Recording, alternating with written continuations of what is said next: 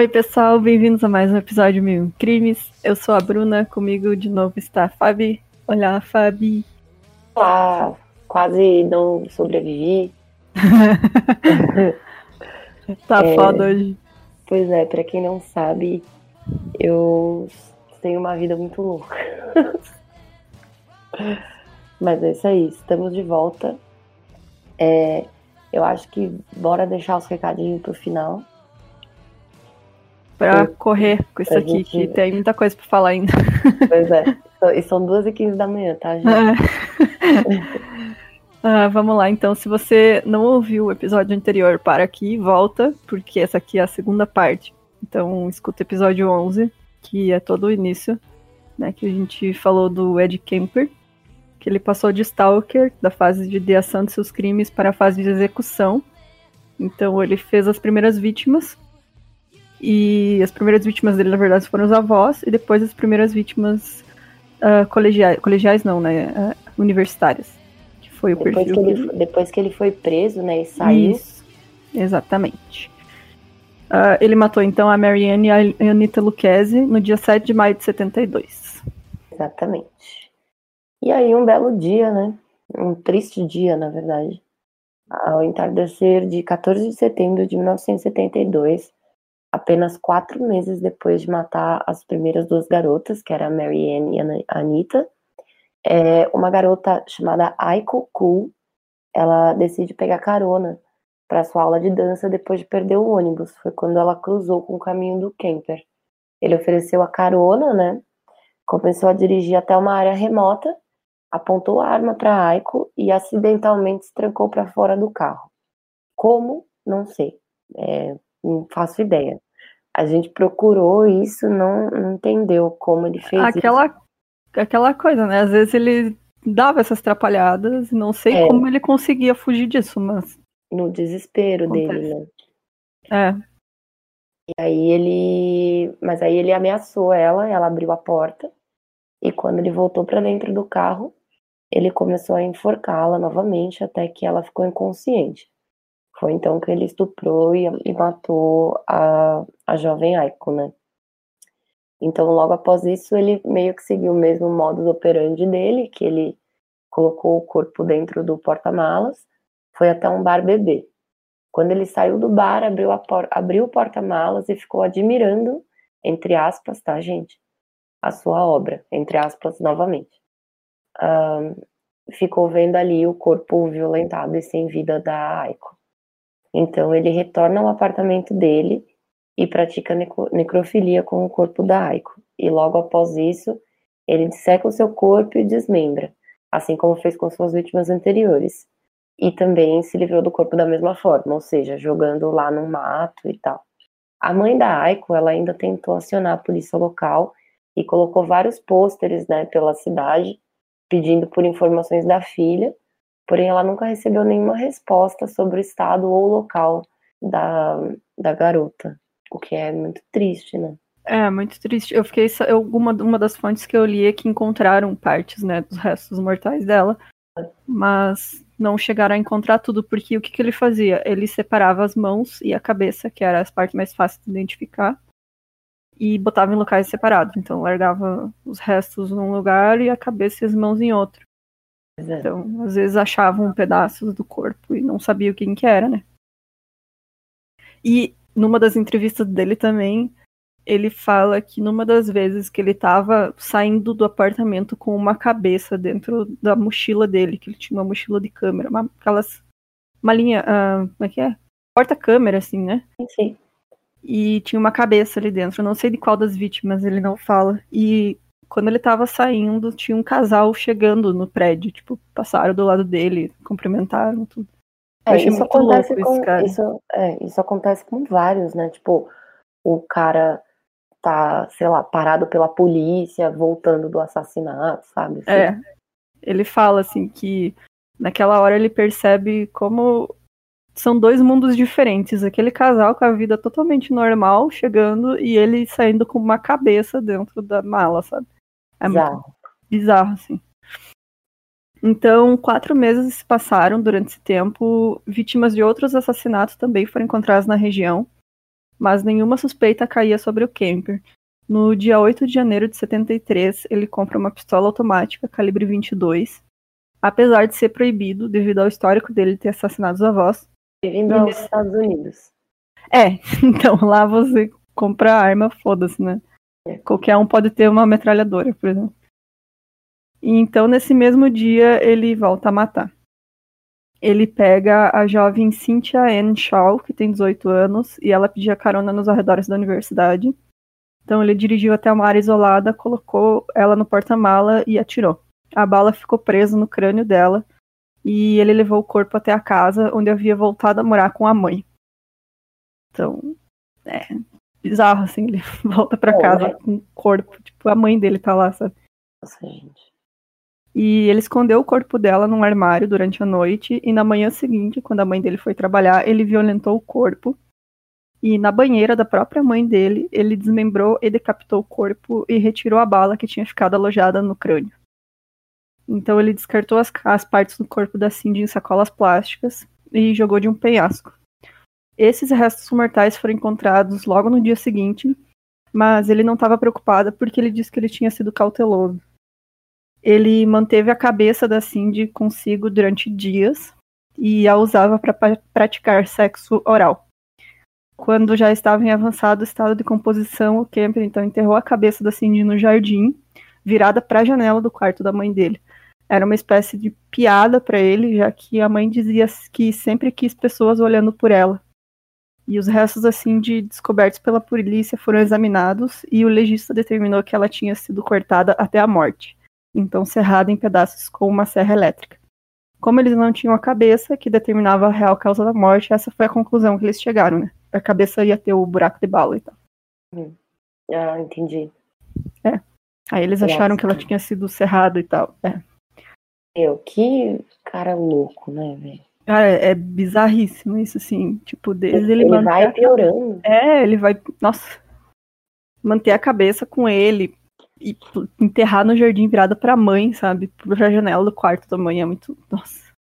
O cara tem um senso de humor totalmente sádico, né, cara? É. Bom, na noite de 5 de fevereiro de 1973, o Edmund, né, que é o Kemper, e a Clarnell, que é a mãe dele, eles tiveram uma briga muito feia. Ele saiu muito bravo de casa, pegou o carro e foi atrás de novas vítimas. É, eu li também que, assim, isso era meio que o que ele fazia toda vez que eles brigavam, assim, sabe? Era o escape dele, né? É, Sair Tipo matar isso. pessoas porque ele tinha brigado com a mãe. Exatamente. Então ele deu uma carona para Rosalind Heather Thorpe, de 23 anos, e ficou conversando com ela enquanto ele dirigia. Pouco depois ele parou de novo para pegar uma outra estudante, né, que ele foi dar carona também, é, chamada Alice Helen Liu, de 20 anos. E como já havia outra mulher no carro, a Alice não pensou duas vezes em confiar no motorista, né? Porque, ué, é- eu entraria nesse carro. É, e a Rosalind confiou porque tinha um adesivo do, de É, carona da universidade. Então, exatamente. para as duas estaria. Elas achavam que estava segura. Ah, eles andaram por um tempo e dessa vez o Kemper nem mesmo parou para cometer os assassinatos. Ele chamou a atenção de Rosalind para a vista da janela do passageiro. Quando ela virou para olhar, foi atingida por um tiro na cabeça. Então, na mesma hora, ele já apontou a arma para a Alice no banco de trás e atirou várias vezes. Ela não morreu na hora. E assim que saíram da cidade, ele atirou de novo a queima-roupa. O Kemper enrolou os, os corpos nos cobertores e colocou no porta-malas. Novamente, ele levou os corpos para a casa da mãe dele, parando no caminho para abastecer o carro. Ele chegou em casa, mas ele logo disse que ia sair de novo para comprar cigarro. E com o carro estacionado na frente de casa, ele decapitou os dois corpos no porta-malas. E na manhã seguinte, ele carregou os corpos para o seu quarto para mais uma vez cometer a necrofilia. né? Ele também levou para dentro de casa a cabeça da Rosalind para remover a, a bala alojada. Ah, ele descartou os restos em um canyon e em outras cidades mais próximas, né? É, para a gente ver que ele tinha essa preocupação realmente, né? De, de eliminar a bala e essas coisas. né? Que eu acho que era a única coisa que conseguia identificar ele, né? Na época não tinha DNA. Então era o que a polícia usava como prova principal, assim. a balística, né? De tu ter a bala, tu sabe de que arma que saiu. Exato. Era a única coisa, né? A única evidência. É. Então, um mês depois disso tudo, era a véspera de Páscoa, se não me engano, não era o final de semana da Páscoa. Ele decidiu que ele tinha chegado a hora de pegar a sua última e principal vítima, que era a sua própria mãe. No dia 20 de abril de 73, a Clarnell chegou de uma festa à noite e acordou ele quando chegou em casa. E enquanto ela estava sentada na cama lendo um livro, ela viu que ele entrou no quarto e aí ela disse: Ah, suponho que agora você queira sentar e conversar a noite toda. O Kemper disse que não, deu boa noite e saiu. Ele esperou até que ela pegasse no sono, e então ele voltou no quarto com um martelo. Ele bateu na cabeça dela e então degolou ela com uma faca. E depois de matá-la, ele decapitou e violentou sua cabeça. Depois disso, ele colocou a cabeça num armário e ele disse que passou horas gritando com ela, xingando a cabeça. E usou a cabeça como um alvo de dardo. Além de tudo isso, ele cortou a língua e arrancou a laringe e tentou descartar tudo isso no triturador de lixo da pia, né? Que eles têm lá, que aperta o botãozinho e tritura uhum. tudo. Mas o triturador não processou as cordas vocais e jogou de volta para a pia e ele disse que isso era apropriado devido a todos os abusos e gritos que a mãe dele tinha dado em todos esses anos. Ele escondeu o corpo em um armário, limpou um pouco a casa e saiu. E ficou pensando no que, que ele faria a seguir. Assim, eu acho que é. desde o início ele, ele já sabia que no fim ele ia matar a mãe dele, que era ela que ele queria Exato. matar. Eu, eu acho que ele é, tipo, o, o maior ódio dele era a mãe dele, né? Isso. Só ele explica, né? É. Tipo, ele, acho que o sonho da vida dele era matar a mãe dele. Ah, provavelmente, ele sempre pensou nisso. Eu acho que até que ele comenta nas entrevistas dele que ele sempre imaginou isso. Hum. E então, na manhã seguinte, ele decidiu que se mais alguém fosse encontrado morto com a mãe dele, talvez as suspeitas não caíssem sobre ele. Então ele ligou para Sarah Taylor Harlett, que tinha 59 anos, que era a mãe, era amiga da mãe dele, e chamou ela para jantar, disse que era uma surpresa para a mãe. Uh, eu vi que ele tentou ligar e não conseguiu encontrar ela, ela não estava em casa, e aí, quando ela chegou em casa, recebeu o recado, ligou para ele, e aí que ele convidou ela. Então, tipo, ele passou horas pensando nisso, sabe? Não foi de uma hora pra... né? É. Então ela foi de noite na, na casa, e aí, quando ela chegou lá, ele estrangulou ela até a morte decapitou e passou a noite com o corpo em sua cama. Ele escondeu o corpo da Sarah no armário e arrumou qualquer sinal de bagunça na casa. Então ele fugiu com o carro da Sarah e deixou um bilhete na casa que dizia, abre aspas, aproximadamente 5 e 15 da manhã, sábado. Não há necessidade que ela sofra mais nas mãos desse, nas mãos desse horrível açougueiro assassino. Foi rápido, dormindo do jeito que eu queria. Não desleixado e incompleto, senhores. Apenas uma falta de tempo. Eu tenho coisas para fazer. Fecha aspas. Nossa. É. Cara, nossa. Aí ele já tava admitindo, né, que tinha é. sido ele que fez os outros crimes e tal. Não sei se a polícia tinha noção de que era a mesma pessoa. Provavelmente acho que sim, não, não, não, não tinha informação quando, sobre isso. Quando ele, ele assassinou a mãe dele, né? Foi quando ele falou, meio que sentiu que, tipo, ah, meu trabalho tá feito, sabe? Isso, é. É meio que, tipo, é, eu ia falar que ele começou a ficar desleixado, mas não, ele meio que confessou ali, né, gente, nesse bilhete. Sim, é. Ele admitiu.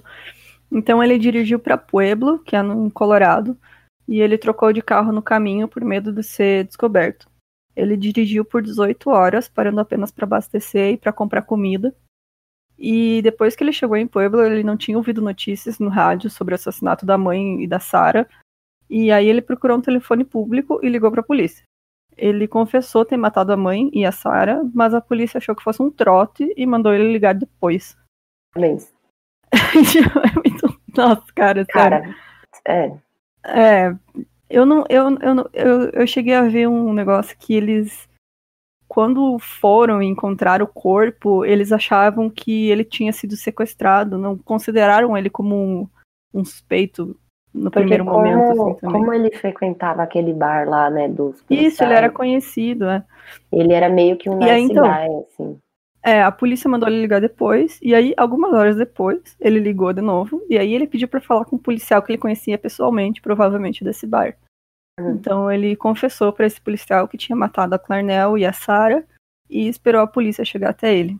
Quando eles levaram ele sob custódia, o Kemper confessou o assassinato de seis estudantes universitárias, além da mãe e da amiga da mãe.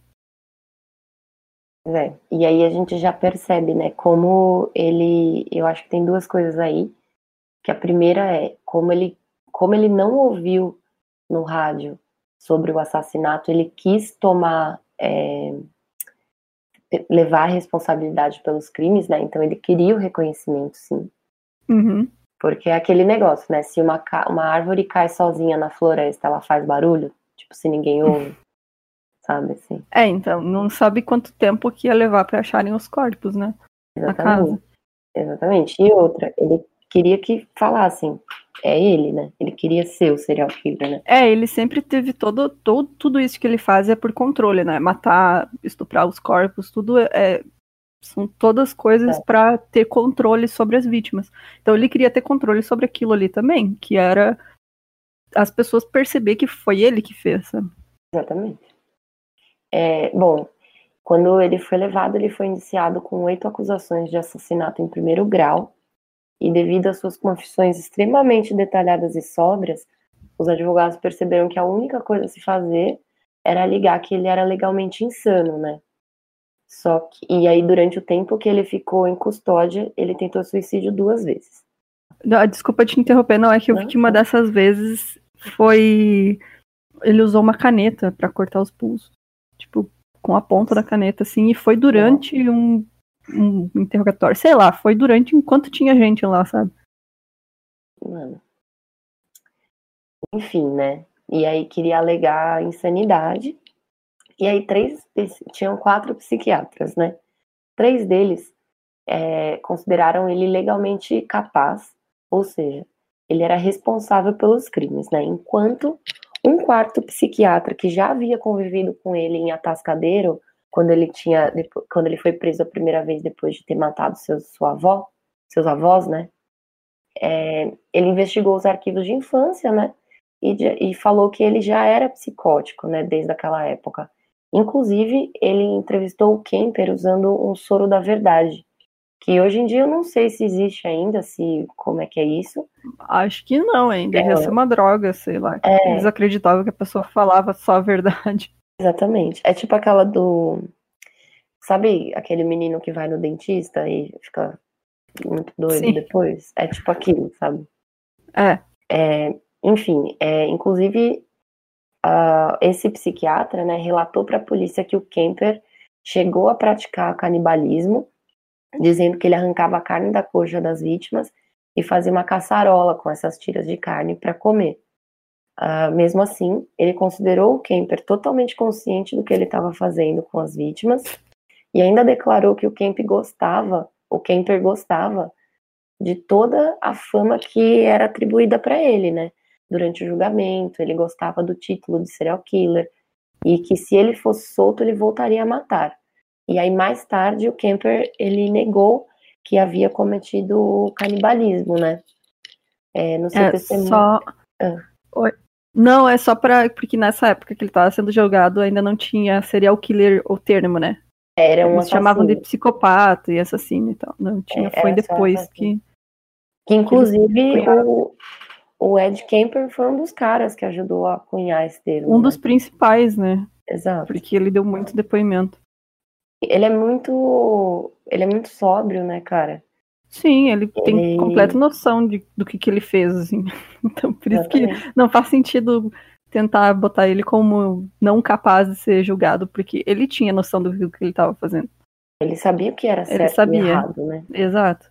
O nível de como ele planeja as coisas, né? Se a gente Isso, for é. pensar, Também. é, lá, lá no passado, né, em, em Atascadeiro, ele foi solto 18 meses depois de ter sido preso pelo assassinato dos seus avós, porque ele acompanhava as entrevistas dos psiquiatras com outros assassinos, né?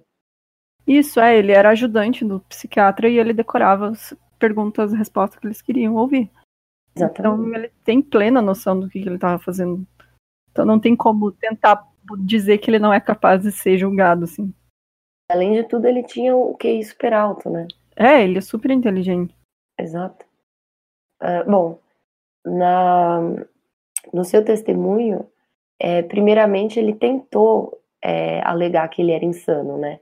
Então ele veio com uma história de que ele matou as vítimas porque ele queria elas para si, como se fossem suas propriedades, e ainda tentou falar que ele tinha duas personalidades, né? Que quando a personalidade do assassino tomava conta, ele tinha meio que um apagão, assim. É, bom, depois de cinco horas de deliberação, o júri chegou ao veredito. É, como chama quando é todo mundo? Gente, Unânime. Isso, obrigada. Gente, 2h40 da manhã, estou. é, após cinco horas, então, o, ju, o júri chegou no veredito de culpado, de forma unânime, uh, pelos oito assassinatos, e a sua sentença é, seria a prisão perpétua. Só que, só que assim, é, a sua sentença seria a pena de morte. Só que na Califórnia, na época, tinha sido abolida a pena de morte. É, então ele foi, ele foi sentenciado à prisão perpétua com direito a condicional. Não sei como, né? Tudo tipo, bem. Cara, é, com direito a condicional, e aí ele mesmo testemunhou que ele gostaria de prisão de pena de morte e que ele pediu para ser torturado até a morte. É, o juiz perguntou para ele o que, que ele achava que ele merecia e ele disse que desde criança, quando ele tinha esse tipo de pensamento, ele achava que ele merecia ser torturado até a morte. Exatamente. Então, desde essa época ele já tinha essa noção de que é errado. É bem, né? Então, quando ele foi preso, ele ficou no mesmo bloco que outros famosos assassinos, por exemplo, Charles Manson e o Herbert Mullin. O Herbert Mullin é muito louco, ele é um cara que ele matou 13 pessoas na, na, oh. nessa mesma época, em 1970. E ele dizia que era para prevenir terremotos que ele matava as pessoas. Esse é daí tá maluco, né? É, maluco, assim.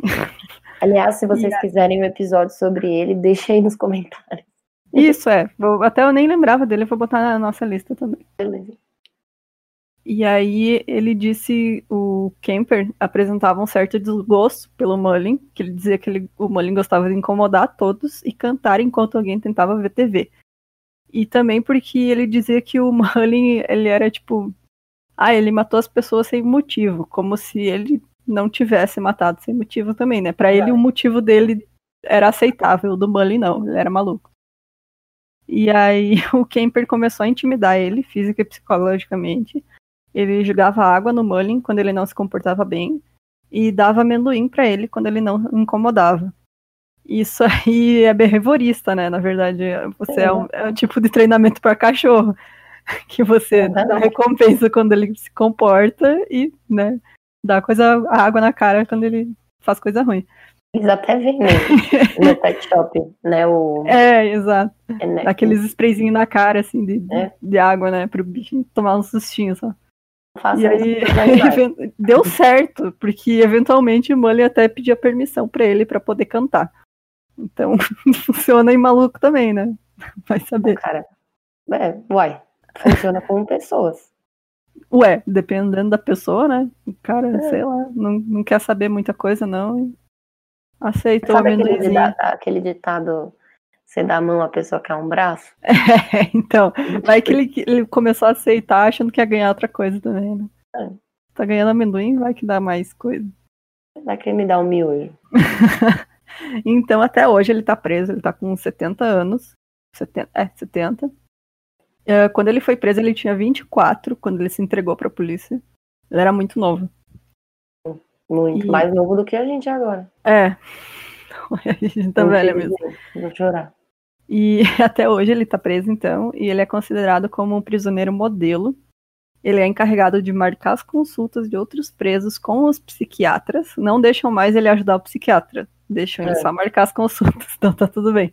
E ele também faz tradução de livros de braille e copos de cerâmica. Na verdade, não é livro, é, ele, ele faz audiobooks.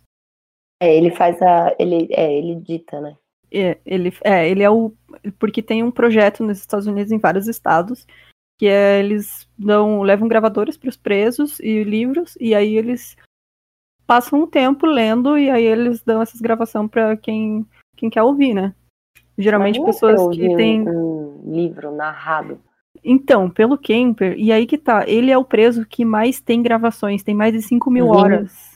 Eu vi, cara. É, É porque muito tá lá há louco. 40 anos, né, velho? É, e aí, tipo, ele passou anos fazendo isso. Inclusive, eu consegui achar o site que tem esses áudios, e eu vou Ah. postar junto nos links pra, no, do- no nosso site. Nossa, que É, muito louco. Porque aquela, aquela voz dele, né, aquele tom de voz É. sempre o mesmo que o que ele dava nas entrevistas, né. Nossa, é muito bizarro. É, é bem, é bem louco. E é uns livros, tipo, sabe aqueles romances de, de tia, assim, Nossa. de vó. Sabrina da vida, sei lá, esse tipo de coisa, assim. Então ele deu uma série de entrevistas e ele foi considerado uma das mentes criminosas mais inteligentes de todos os tempos. Inclusive ajudou o FBI a criar o, o perfilamento de serial killers ao longo dos anos. E também participou ou foi inspiração para várias obras literárias e cinematográficas. Os policiais, os agentes do FBI, eram o, o John Douglas e o Robert Hessler, que escreveram um livro depois, Mindhunter, que depois foi feita a série, baseada né, nisso. Os personagens da série, os policiais não são esses dois caras, né? São baseados no, no trabalho deles. Mas é, ele, a série é sobre, é, sobre esse, não é sobre o Kemper, né? É sobre, É, é esse sobre esse trabalho perfilamento. deles, isso, é sobre esse trabalho deles do FBI lá nos anos 70, que eles pararam e pensaram assim, ah, vamos conversar com esses caras para tentar entender por que, que eles cometeram esses crimes. E eles não Se falaram existe um padrão. É, se tem um padrão, se a gente pode identificar eles, como. E não falaram só com os, os criminosos, eles falaram com vítimas também, que escaparam de, de assassinos. Um documentário que chama Murder No Apparent Motive Interview.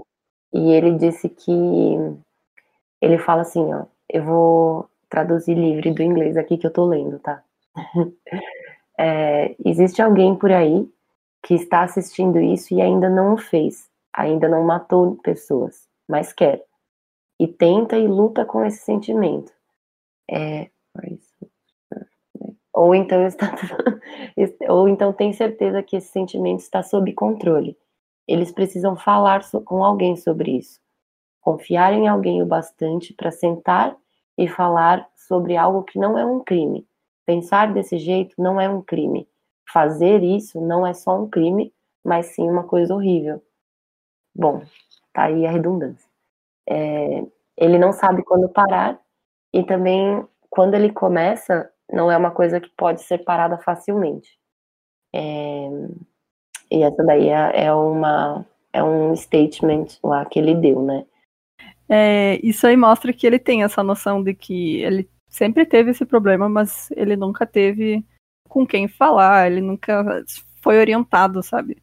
Pra Exatamente. perceber, tipo, ah, não, você não pode fazer isso, vamos se tratar, por favor. Mas olha como é interessante como ele se percebe, né? Uhum, Nesse exatamente. momento. Ele começa, talvez pela convivência com os psiquiatras, não sei.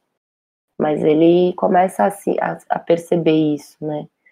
E tem até um outro documentário que, se eu achar o link, eu vou colocar aqui, mas que gera bastante. é, tem duas coisas, né, para falar disso. Tem um que é sobre uma. Ai, é uma psiquiatra que ela meio que conseguiu curar um paciente psicopata, sabe? Mas ele é psicopata desses que não sabem o que estão fazendo, saca? Sim. E aí, tipo, que não entendem o que é certo e errado. E aí, meio que ela consegue treinar esses caras na base do comportamental, que é aquele negócio de, tipo, recompensa se o cara não mata alguém, ó, que beleza. E, tipo, é, e castigo se ele faz alguma coisa errada. E tem um outro documentário que é sobre, que fala sobre isso que o, o Kemper cita, né? Que é, tipo, pensar desse jeito não é um crime, né? Então, é um documentário bem controverso, que é tipo aquelas pessoas, é sobre pedófilo, sabe? Então, assim, o pedófilo, ele é um doente, mas ele é só um criminoso a partir do momento que ele age é, em direção a essa, essa urgência que ele tem, né? Sim. Esse desejo, né? Então, assim, é, obviamente, eu jamais deixaria meu filho perto de um, mais que falasse, não, não, ele só pensa, né? Tipo, não confia. Mas é, existe todo esse essa discussão no meio, né? De tipo, porra, é, ele não fez, ele pensa em fazer. Existe uma maneira de parar ele?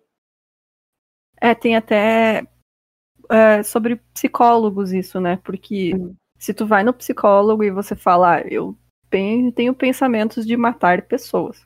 Hum. A partir do momento que você chega nele e fala, ah, eu tenho pensamentos, tudo bem. Ele não vai nem. Porque é aquela ética de, de profissional, né? Você uhum. não, não tá botando em risco alguém. Mas se você chega lá e falar, não, eu quero matar tal pessoa, eu estou planejando, aí sim ele tem que pegar e chamar a polícia, enfim, fazer algo, né? avisar alguém que você tá tomando providências para fazer aquilo, sabe? Machucar alguém ou é, Isso. é. E é aquele negócio, né? Tipo, machucar alguém ou a si mesmo, né? Isso, é, então, é, também. Tipo, é, pois é, eu já, enfim, Histórias da Fabiana, vamos para outro episódio. é, e até eu tava vendo isso sobre um outro caso, que mais pra frente a gente vai falar também, mas que foi basicamente isso, que o, o as pessoas que cometeram o crime, um assassinato, falaram isso pro psicólogo e ele não fez nada. Então, e ele usou essa desculpa de a ah, ética paciente profissional, mas não era porque eles falaram literalmente que iam matar, inclusive ele. Então, tipo, era. Sabe, tem uma linha que você, se atravessar, já é outras, outras é. 500. É, eu acho que também quem segue isso daí é padre, sabe, em confessionário. Isso, é, também, padre. E também tem essa... Se você cometeu algum crime, daí ele, ele ia ter que falar para alguém. Exato. Bom, eu acho que é justíssimo, né? Sim. É, bom, o Kemper ele teve um infarto na prisão e ele não foi mais considerado apto para o trabalho que ele realizava ali, né? E mesmo com esse passado e sendo culpado de todos esses crimes, ele ainda tem o direito à liberdade condicional. E aí começa a saga dele, né? Que a primeira vez em 79 foi negada a, a liberdade condicional para ele, e também foi negado o direito de audiências para condicional nos anos 80, 81 e 82. Então, assim, antes de você ter a sua condicional negada ou aprovada, você tem a audiência, né? E aí ele não podia nem ir para a audiência. A sua próxima audiência de condicional ia ser em 1985, mas ele abdicou o seu direito à audiência. Então, tipo, ele nem foi para o julgamento, ele nem quis ir para a audiência, né? Em 85 ele foi e negaram a condicional dele. E aí ele disse: a sociedade não está pronta de nenhuma forma para me receber de volta e eu não posso culpá-los por isso. E aí, novamente, em 1991 e 94, ele foi às audiências e teve a sua condicional negada. Em 1997 e em 2002, ele abdicou novamente o seu direito à audiência e aí, depois, em 2007, ele foi para sua audiência e teve a condicional negada de novo. E aí, depois, em 2012, ele abdicou o direito para a audiência. Tipo, ele vai e volta, né, cara? Ah, esse ano eu vou. Esse ano eu não é, quero. É. Enfim, doido. É, em 2012, ele teve. Pera, em 2007 ele teve audiência negada. Em 2012, ele abdicou de novo seus direitos. Em 2017 foi a sua última audiência. E aí ele foi e a sua condicional novamente foi negada. A promotora de justiça Ariadne Simons disse que não importa o quanto ele foi e é, porque ele é um prisioneiro modelo, né? Uhum. É, ela disse que isso não importa, dada a atrocidade dos crimes dele. E a sua próxima audiência será em 2024. Espero que fique lá. É, então, eu vi um. Tem uma matéria um site que fala com os familiares dele, porque Ai, ele tinha duas irmãs, um irmão, se não, um meio-irmão, se eu não me engano. É que É uma quando o entrevista pai com- dele abandonou ele, né? Isso, e é, ele fazer outra família. família. É. E aí é uma entrevista com algum desses familiares e eles falam que, tipo, cada ano que tem uma audiência de, de, de diz pra ele, né? Uhum. Pra condicional, eles só respiram aliviados depois que passa, assim, que passa o veredito de que ele não vai ganhar. Porque É. eles ficam, eles têm plena certeza que ele vai fazer de novo, que ele- assim que ele sair, ele vai ir, inclusive, pro mesmo perfil de vítimas que ele tinha antes. Ele. é, na verdade, eu não, sei em que ano foi, mas ele teve uma audiência em que ele, na última, né? Ele não, não quis ir, né? E aí ele Uhum. pediu pro Scott Curry, que é o, o defensor dele, para ir e mandar um recado, que era o seu sentimento é de que ninguém mais vai deixar ele sair de lá e que ele está feliz. Ele está feliz com a sua vida na prisão. É, e assim, cara, por mim, vai ficar lá. Fique lá, é. justamente.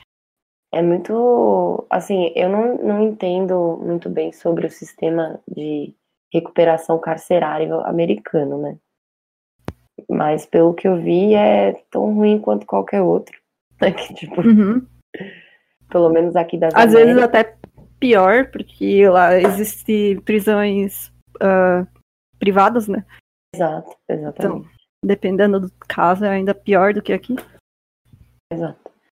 E aí, assim, fica aquilo, né? Cara, é, ele pode sair e tudo mais, mas eu acredito que ele mate novamente. É, Eu acho que ele não vai sair. não, não vai sair, mas se sair, vai dar ruim. Ah, Tipo, com Eu acho que sim. E aí, E- é... não, fala, pode falar. não, é que é, tem uma história que é dos, dos caras do FBI, né? Aqueles que entrevistaram ele. E aí eles falam que uma. Eles fizeram duas entrevistas jun, ah, junto. E aí na terceira foi só um dos dois, que foi o Douglas. Uhum. E aí ele disse que eles estavam sozinhos, numa celinha pequena, perto do, da- do corredor da morte. E aí eles ficaram. o- acabou a entrevista e ele, o, o, o Douglas tinha que apertar um botão pro policial vir e abrir a sala. E ele apertou o botão e o policial não vinha. E daí ele apertou mais uma vez. E ele começou a ficar nervoso, sabe? E aí o Kemper Nossa. percebeu que ele tava nervoso. Ele era muito. Ele tinha muito disso, né? Ele percebia muito, assim, como a pessoa tava. E aí ele começou. Ele disse, ah, que se ele pirasse ali dentro daquela cela, ele arrancava a cabeça do, do Douglas na mão e deixava em cima da mesa pra cumprimentar o policial que ia entrar. E o cara, tipo, ficou. Nossa, imagina o desespero do maluco, assim, ó. Mano, o, é, o Kemper tinha, sei lá, um quilômetro de altura. Tinha mais de dois metros. É, Tinha dois cara, metros, quase dois é metros e ninguém. dez. Exatamente. tu imagina o cara arrancar a tua cabeça com a mão, se ele quisesse. Mano, facilmente. É, e aí depois o, o- o guarda chegou e o, aí o Kemper falou, ah não, eu tava só brincando, não é nada. Nossa, cara, que maluco, né? Foda, né, meu? Tipo, muito louco. Olha o senso de humor do cara, né? Então, antes da gente dar tchau, vamos para os nossos recadinhos. Eu acho que desse caso é isso, né? É, Tem mais alguma coisa? É, é, você ia dar uma indicação de série? Isso, é. Desculpa, eu esqueci que eu ia cortar aquela parte. Mas então, gente, assistam Mind Hunter, que a primeira temporada tem muito foco sobre o Kemper, já que ele ajudou muito, né, nessa, nessa pesquisa do FBI, porque ele falava, os caras chegaram lá achando que ele não ia falar nada e o cara, tipo, falava mais que o velho da cobra. E é isso, assim, assistam, que é muito legal. É bizarro o quanto o ator ficou parecido. Até o Verdade. jeito de falar, assim, o tom de voz é tudo. É muito, muito bizarro. Porque tá Ela- igual. Tem um vídeo no YouTube que compara as duas entrevistas. É, bota um do lado do outro e é. É foda, assim. Foda. O casting dessa série é maravilhoso. Tem o, o Charles Manson, que é igual, velho. Charles Manson. O Son of Sam também é igual. Não, é, é muito bom. É, então assistam. A gente vai deixar os links também em alguns documentários que a gente usou para pesquisa também. E é isso, Fábio. Pode fazer teu jabá Trabalhar, né? Eu queria agradecer, na verdade, todo mundo que ajudou e colaborou. O Lume, que é um Eu Sou Lume, meu quadrinho, né? Ele foi financiado no Catarse, deu certo. E agora eu vou morrer de trabalhar. Ai, E parabéns. queria... Obrigada. E eu queria falar do meu outro podcast que lançamos hoje, que chama Devíamos Fazer um Podcast. Inclusive, se você for lá, você vai ouvir jabá desse podcast aqui. Muito bom. Entramos num looping agora. Exatamente. E é isso, eu queria também agradecer todo mundo aí que ouve a gente, a nossa resposta está sendo cada vez mais positiva. A gente conseguiu limar os bolsominions. Não, é isso aí. Todo, todo dia tem gente mandando mensagem, indicando. Verdade, a gente anota feliz. tudo. É, ou não, às vezes eu esqueço também, tá?